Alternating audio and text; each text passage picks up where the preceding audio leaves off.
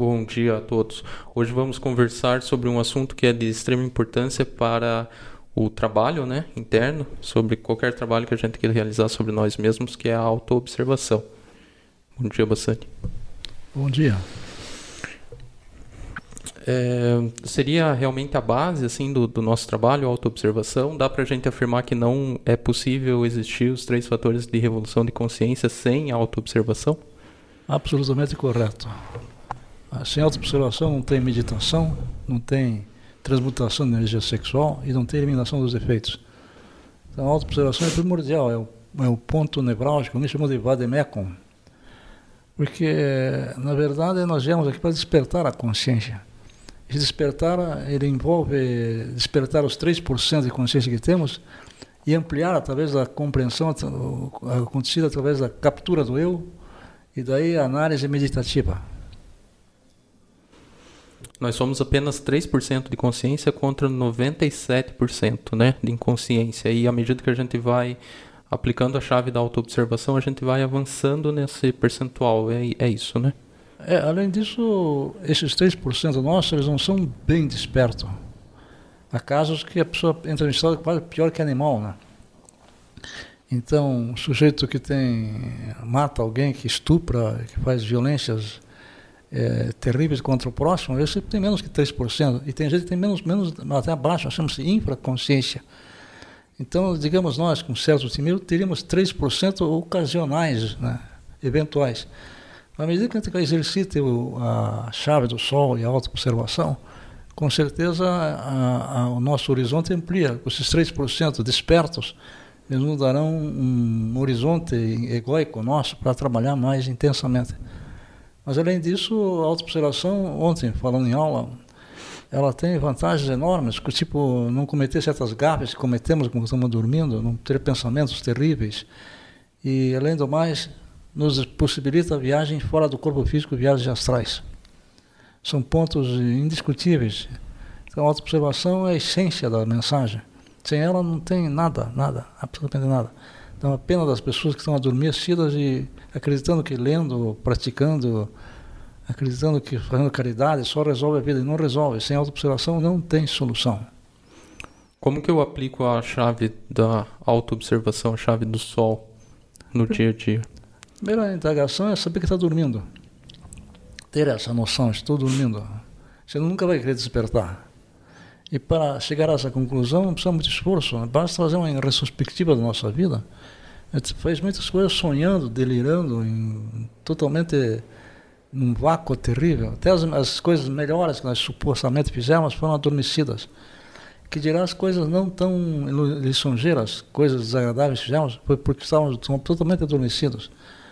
Então, uh, o fato de dessa conclusão leva a tentar despertar, né? E o despertar, ele altera absolutamente, não é nem bem nem mal, é uma situação especialíssima. É um grau inefável de consciência, uh, transcende a bondade, a maldade, o justo, o certo, o errado, o bonito, o feio. Então, é um toque fundamental. Para ter uma ideia, as crianças, mais ou menos de uma outra geração, vamos dizer, não sei se a próxima tem, tem 3% de consciência desperta, elas têm ah, experiências internas, elas não têm ego ainda, então isso é fantástico. Nós temos que readquirir esse, esse ponto, despertar o átomo perdido da infância, mas com a sabedoria de uma pessoa assim. Então, ser, ser uma criança de menos de 7 anos, com a capacidade de alguém com 100 anos de experiência de vida, seria o ideal, né? Para ter uma ideia aproximada da sensação que seria esse despertar porque as crianças elas estão muito presentes, né, no momento ali onde elas estão, elas não estão preocupadas com o antes e com o depois, porque não existe, né? Para elas, elas, não existe é, depois. Para elas é o presente, natural, a essência, a consciência vive o presente. Também não tem ontem, porque nós os adultos temos o passado. Ficamos lá nas brumas do passado, recordando nossas mágoas, nossos rancores. E as crianças não têm, então, poxa, uma enorme vantagem. Pena que elas caem no. Não, elas não têm condição de adquirir o saber, né? Então, as crianças têm ser, 3% de consciência esperta é o ser, mas não tem saber, né? Caso excepcional, certos gênios que aparecem, né? os pródigos, né? Mas, na verdade, o ideal mesmo é aprender com as crianças e, e perceber que tá, nossas introspecções, relembrar nosso tempo de infância, para ter uma ideia clara como é despertar, estar desperto, mas estar com a sabedoria aplicada agora. A gente adquirindo esse estado de, de, de estar presente realmente, estar é, buscando acordar no aqui e agora, vai se refletir no sonho. Então seria possível a gente acordar também no, no, no mundo astral, né, que a gente fala. O Léo está inspiradíssimo, com certeza disse uma tremenda verdade. É, se estudarmos melhor, detalhadamente, o mundo é septuplo, tem sete dimensões. Os sete não deixam nós mentir sozinhos, né? Sete notas musicais, sete primas do arco-íris, sete notas, sete pecados capitais ou virtudes capitais. Então nós somos séptuplos, só que nós não exploramos, somos mais ou menos como um, uma pessoa que mora numa casa fantástica, ampla, confortável, gostosa, mas nós ficamos no porão junto com os ratos, com as aranhas, com os besouros, com as lesmas, lá. Não aproveitamos o cenário, porque o dogma da nossa lavagem cerebral feita na nossa infância, nossa cultura é, cristão, pseudo-cristão, moralista, então impede que a gente tenha essa perspectiva de visitar esses, esses, espaços internos. Por isso que o mestre falou, na casa pai tem várias moradas. Então são várias dimensões que estão dentro de nós, aqui agora. Essa é a crua realidade dos fatos. Então tem sensações que a gente sente-se bem, sente-se alegre, porque porque viu uma flor, porque brincou com o seu animalzinho, brincou com sua criança, é uma sensação interna de num nível de menos leis, quer dizer, mais, mais consciência e menos inconsciência. Então, é um, uma proposta que envolve já captar isso não só na experiência meditativa, na astral, como aqui e agora. Se estou relaxado, né? Ou se estou mais tenso, estou... Ah, isso uhum. faz a diferença. Uh, a gente falou então rapidamente sobre a chave do sol. O que consiste a chave do sol? Consiste em uma técnica, né? Uma técnica, a primeira pergunta, quem sou, me localizo internamente. Né? Nós vivemos em dois mundos, né? o mundo interno, onde está nosso pensamento, emoção, instinto, e o mundo externo, aquilo que os cinco sentidos ordinários registram. Então, eu me localizo, eu vejo dois mundos, eu vejo o que está se passando dentro de mim o que está passando fora de mim. Em outras palavras, um pouquinho mais elaboradas, combinar inteligentemente os eventos exteriores com os estados interiores, essa combinação. É o caso, o cara vai numa festa e fica com cara de traseiro, em vez de estar se divertindo. Vai no funeral começa a dar risada com o cadáver do lado, uma coisa que é sobra e é morta. Uhum. A gente não tem essa, essa senso de perceptiva. Esse é um exemplo grosseiro, né? mas uhum. é por aí mais ou menos a situação. Mas então, quando eu faço essa pergunta internamente, sujeito, quem sou, eu posso fazer uma análise dos meus centros, certo? Não é bem uma análise assim, mas uma sacada, né? Não sei se a expressão sacada é boa aqui, mas assim, análise é uma coisa que requer um parar, um banquinho zen, reflexão, é, introspecção, mas, mas ter um, digamos, um vislumbre de consciência alterada, então ele focaliza, de certa maneira, os centros. Determinado eu está tá, tá magoado, então ele está no centro emocional, é fatal, né? Determinado eu está tarado pela Dagmara, claro, é luxúria. É, estou pensando besteira, até um intelectual, estou preocupado, é uma coisa da mente. Né? Então tem essas situações todas que podem ser exploradas. Isso em full time. Depois você tem que levar esse material, que chama-se captura do tempo, para um cantinho zen, para uma meditação, uma reflexão. A meditação, a auto-observação sozinha, ela também ela ajuda, mas é, ela complementa-se com a meditação. Porque daí você tem um cenário ótimo para meditar e certas aberturas que vêm no interno são excelentes. Uhum. É porque se a gente não se auto-observa, no final do dia a gente vai tentar meditar sobre a morte do ego, a gente nem, nem, nem observou nenhum eu né, agindo, não tem material para o trabalho. É. é. voltando então só um pouquinho daí na pergunta, a segunda pergunta é o objeto, né? É, exatamente. O que vejo. Exatamente aquilo que me circunda, né? o meio ambiente que estou vivendo não estar sintonizado. Eu estou nessa sala tentando gravar isso aqui, estou tentando fazer isso dentro de um prisma de consciência que eu posso exercitar. Estou né? na minha casa, estou na rua, estou no automóvel. Estar tá, tá plenamente atento naquele momento, mas com a, relaxado. Então, estar acordado é fundamental, despertar é fundamental. Então, me vejo interna e a segunda pergunta é, é a, pergunta, a primeira pergunta é externa, a segunda pergunta é interna. Então, o que eu vejo internamente dentro de mim e fora de mim. Combinar esses dois eventos. A última pergunta é o lugar, né? Ele tem, acho que mais de um objetivo, é isso mesmo? É o lugar também é, foca, né? Eu posso estar aqui sentado aqui tentando dar essa essa apresentação, eu posso estar pensando na cozinha que eu vou almoçar hoje, eu já fugi. Depois estar me lembrando, não sei de quem, de um amigo que encontrei na rua. Aí minha representação mental me tira do foco. Né? Até coisas supostamente agradáveis, né? um encontro feliz com alguém na rua, mesmo assim que já passou. Aquilo deve ser realizado num outro ponto, e não agora. Agora estou aqui nessa sala presente com a consciência desperta ou alterada ou elevada. Então nós falamos sobre a necessidade de estar em autoobservação para fazer os três fatores de revolução com qualidade, né?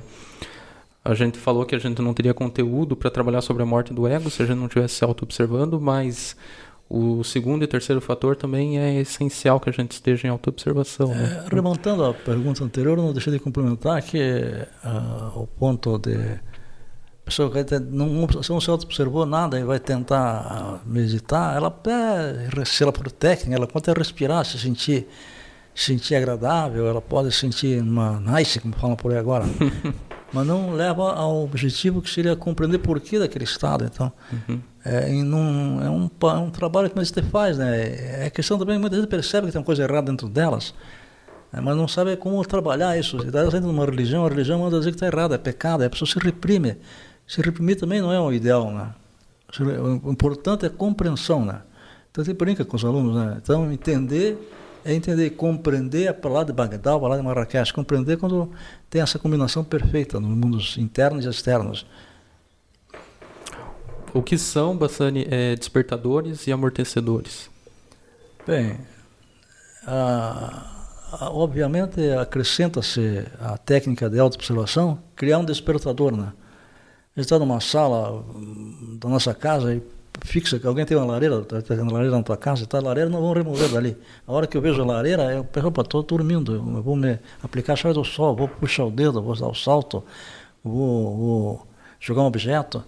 Então, toda hora que eu vejo aquela lareira, hipoteticamente, eu me lembro de mim, a técnica de lembrar uma coisa, outra, um, alguma coisa fixa. Se eu estou na rua, uma árvore que sempre está perto de casa, a gente gosta daquela árvore, está florescendo, mas usa ela como despertar. Quando eu vejo aquela árvore, opa, preciso despertar. Então no astral vai se repetir isso aí. É, coisas que não são, não se mexem. É, então é importante. Então pode também, tem gente que usa a técnica de respirar. Quando eu respiro, eu percebo. Aí seria uma coisa bem, né? Quando eu respirar, eu estou percebendo que eu estou dormindo, a respiração está entrando mecanicamente. Eu posso até respirar mais tecnicamente, mais harmonicamente. Ajuda bastante nesse sentido. Uhum, objetos fixos, né? Mas eu poderia usar alguma situação desagradável também para tornar aquela situação meu despertador? Eu acho, uma... acho isso ótimo. Porque o conceito agradável e desagradável são subjetividades do ego, né? Uhum. É, também tem coisas vibrantes. Eu passo por um trecho por uma padaria perto de casa que tem uma poça, eles lavam a, a, a padaria e deixam água, com água meio. Uhum. E a Mônica diz, ah, essa água, eu digo, não, vamos tentar usar como despertador, né? Uhum. Tem um postezinho, encosto a mão ali e tal. E, com certeza isso vai se repetir, né? Tudo se repete nos mundos sutis. Uhum. Dormiu, vai se repetir. E os amortecedores? É, aí é a paixão da vida, né? O cara, digamos, ontem, teve um, ontem, ontem, passeata, gritaria, é, o cara gritando palavrões, é, é um futebol. É, não quer dizer que condenar isso, quem aprecia, aprecia o problema da pessoa. Um, certas películas cinematográficas, certos devaneios, né? A pessoa embala, né? Então, é, realmente é renunciar àquelas, àqueles prazeres egóicos. Tem que situar bem o que são prazeres egóicos, são, são coisas do ser, né? A criança com um objeto qualquer, ela está brincando, ela está se divertindo. Nós precisamos querer uma coisa sofisticada, querer uma coisa complexa que a mídia vendeu para nós, para se divertir. As crianças se divertem com uma bolinha. Não sei se ainda é assim, mas imagina, meu tempo era assim, né? Uma rodinha, uma cordinha, ela está brincando, ela está com vira um automóvel, um pauzinho vira uma boneca, vira um revólverzinho de brinquedo. Então, é, o ponto que interessa aí é observar o agradável e o desagradável e eles são neutros, buscar um neutro nisso e não, não se impactar com isso. O agradável pode ser também fascinante, pode se fascinar e adormecer mais ainda a pessoa. Né? O desagradável às vezes até é mais interessante, né? É. Porque mexe, mexe com a nossa estrutura. É, quando eu falei desagradável, até mesmo às vezes no corpo, né? A gente pode ter um problema ou alguma situação que a gente antever, assim, que vai surgir, vai mexer com o nosso emocional, talvez a gente pode tornar isso um despertador, né? Não, não deixa de ser uma maneira também, né? Depende da dor e a proporção, né? Há dores e dores, né? O... Então eu eu eu acord... eu vou só retomando, né? Eu, eu estando mais consciente aqui nesse momento e no e no meu dia a dia, eu vou ter experiências astrais então mais conscientes também, porque né, vai vai acabar refletindo. É, qual a importância assim da gente é, estar desperto mesmo? Porque a gente precisa acordar para o astral? O que que tem lá? Na verdade, a pergunta é excelente, porque está tudo lá, né? Lá é o mundo das causas naturais, aqui é o mundo dos efeitos. As pessoas que não conhecem as chaves e não, não estão no caminho iniciático, elas, elas, elas acreditam que o mundo é esse aqui, o mundo do, da, da, da, rua, da, do emprego, da, da, do, do, do, prédio, do que ela está fazendo, mas tem um mundo interno, né? Então a sensação que nós sentimos aqui no plano físico é um efeito das causas que está lá no mundo interno. A própria doença, né? Um, pega um, um alquimista medieval, né?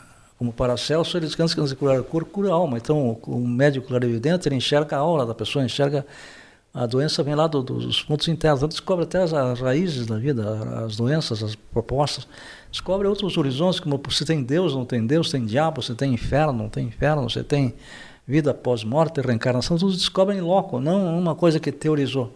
Mas é evidente que isso não vem da noite para o dia, isso é um, é, dedicar, tem que se dedicar começar a trabalhar, a traduzir a simbologia de tudo isso no trabalho interno. Então, o terceiro fator também é impossível sem uma autoobservação. Né? Eu posso vir aqui e estar tá tentando trabalhar e, e, e, ajudar na entrega da mensagem, mas se eu não estou me autoobservando, eu vou na verdade, eu vou acabar fazendo coisas erradas, né? Não vou, vou estar incoerente ali com. Ou faz coisas querendo, querendo cobrar, né? É, Porque uh -huh. está viciado do na, ego, né? É, na mecânica, você está no emprego, se você puxar o saco do patrão, se você fizer uma coisinha bonitinha. E aqui, e aqui, não tem isso, né? É, você vai querer elogios, né? É, ou vai, o ego gosta de ficar... ser lambido, né? Uh -huh. Ou vai ficar se torturando porque não. É, não, o terceiro fator ele é, ele é importantíssimo porque a gente tem que fazer a coisa, mas não se, não se apegar à coisa. É uma época de misturar muito alunos novos com alunos mais antigos, na, na, nas reuniões de, de, terceiro fator. E aí a gente chega com uma ideia brilhante, mas aquela ideia foi feita várias vezes. Dizer para o cara que aquilo lá já foi feito várias vezes e não deu resultado, o cara fica achando que fez o máximo, que deu uma ideia. Então, fica. E outra coisa, quando você é mais, mais verde na mensagem, quer, quer, quer façam, quer, quer impor. Uhum. Não tem aquela maneira de intercambiar ideia e deixar que a coisa flua na, com naturalidade e não entender que as pessoas mais antigas são mais experientes, elas fizeram isso, erraram, acertaram, até mais pelo erro, né? Muitas coisas foram erradas. Então o cara aponta aquilo, a pessoa descobriu uma luzinha, não é? Aquilo é apenas um. Como convencer uma pessoa nova que ela está apenas um, uma inspiraçãozinha, uma motivação até quase que egoica. O ponto crucial mesmo, como você falou bem no começo, é querer acordar, né? Porque as pessoas acreditam que estão acordadas, né? E a partir do momento que toma consciência de que está dormindo e que tem esse 97% ainda para explorar da consciência e começa, né, degrau a degrau e galgando ali algumas algumas algumas é, um pouco mais de consciência, né? É, à medida que a pessoa começa a despertar mais, ela começa a ter sonhos lúcidos, né? É, não é, tem um certo roteiro aquilo, não é uma coisa que parece uma mistura de Drácula com Jesus no meio da história, com uhum. um, um água suja com água limpa, então, mas tem um, você que nem um filme, tem um roteiro, você vê de um lugar para um lugar, caminhando, conversou com não sei quem, então tem uma, um roteiro, uma, uma ideia desse, desse ponto. Outro ponto é começa a ter imagens mais nítidas e também sonhar colorido, né? o sonho colorido significa que está É um sinal de, de progressão. E aí vem os símbolos, né? Os símbolos que, no momento oportuno, tem símbolos que podem ajudar a interpretar melhor, né? captar, né? cabalística, número, imagens, figuras, que podem ajudar a compreender melhor o cenário. Ótimo, eu, eu achei ótima a conversa, espero que todos tenham gostado também. É, Bassan, se quiser complementar agora alguma coisa para finalizar que talvez tenha faltado nas perguntas. É, nós, volto a talvez repetir o que foi dito nas outras oportunidades, é um momento interessante da humanidade, inclusive essa tecnologia que não é do meu tempo, né? Eu sou Dessa, nessa recorrência, estou um pouco mais antigo na jogada. Estou acostumado com outra maneira de se comunicar, então é importante essa experiência, enriquece, né? É um mundo novo, é um cenário novo de comunicar. Esperamos que tenhamos passado a ideia e essa ideia realmente preencha as lacunas internas das pessoas inquietas e buscadoras da verdade. Ótimo, obrigado a todos, é, até a próxima. Até.